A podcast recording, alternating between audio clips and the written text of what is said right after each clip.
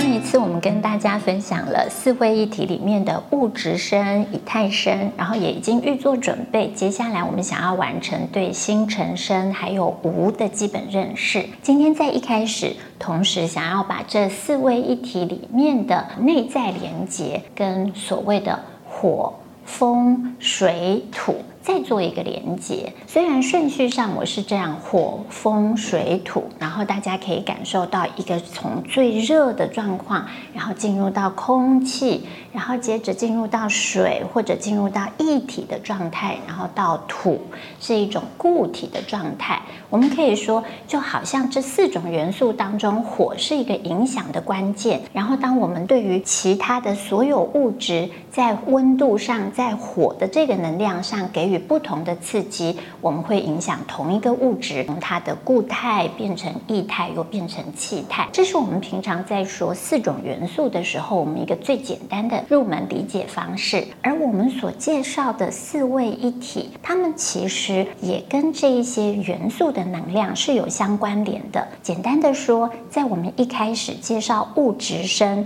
特别有提到，如果今天一个人他完全只剩下物质身，其他的三个属于人的成员并不存在的话，那它其实是死亡状态的一具躯壳尸体。那我们也会说，它就最终入土为安，下葬之后若干若干年，我们就会剩下枯骨一把。它其实是一个完全的矿物的状态，所以我们也可以说，物质生它最连接的就是矿物，它代表的元素是土，所以物质生与矿物王国相连接。那么以太生呢，会与水元素相连接。那一方面呢，它与水元素连接，同时跟它相关的王国就是植物界王国。我们可以看到，当种子如果还没有遇到水水的时候，它可以保持干燥状态，保持一个种子的状态，可能非常长的时间，好多年，它都仍然让我们觉得是一个没有生命现象的种子。但是，一旦它经过泡水，适当的发芽，神奇的生命就会展开。所以，水对于生命力的影响，当水介入的时候，它具有非常神奇的功效。那么，植物当中，我们同时有具备的就是物质生跟以太身，在谈到水的时候，我们之后如果连接到人，我们也会说，人既有物质身，也有以太身，所以人会是一个具有生命能量、持续成长发展的人。而水在进入植物，我们看到它促进生命；水在进入人的时候，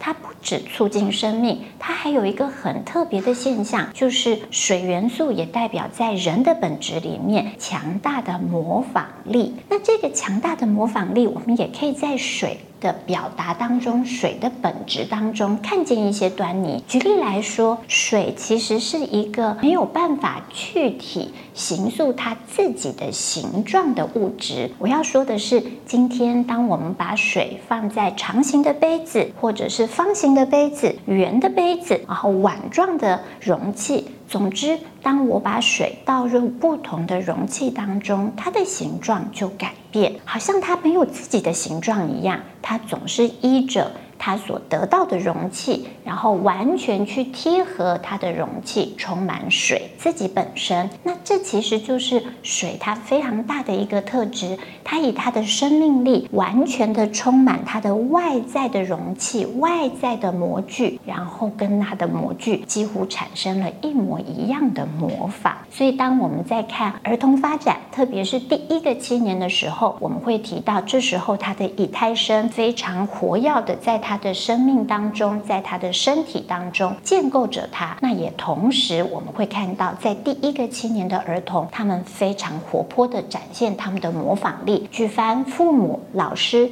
一举手、一投足，你的动作、语调、声音、情绪，甚至思想。他们都可能模仿到他们里面来。偶尔我们会听见，也许某一个孩子，他的主要照顾者是他的爷爷或奶奶，然后一段时间之后，我们就会听到彼此说：“哎呦，就是谁照顾的就像谁。”那个孩子他的讲话、他的走路都和他的爷爷一模一样。这个时候，我们可以说是人里面的以太身，或者人里面以太身所相连接的水元素发挥了作用。那么星辰陈生就对比于刚刚我们说物质生，它连接的是土元素、矿物界；以太生连接的是植物界、水元素。那么新陈生它连接的是。动物界同时是风元素，风元素我们另外也经常用空气来表达它。所以今天当我们在要认识新陈生的时候，我觉得其中一个非常好的方式就是去看一看，在新陈生的表达当中，空气对于人或者对于动物它所产生的影响，它介入的程度带来了什么不同的改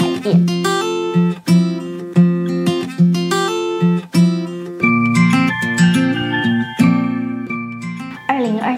暑假认识新陈生的研习，你报名了没？赶快去哦！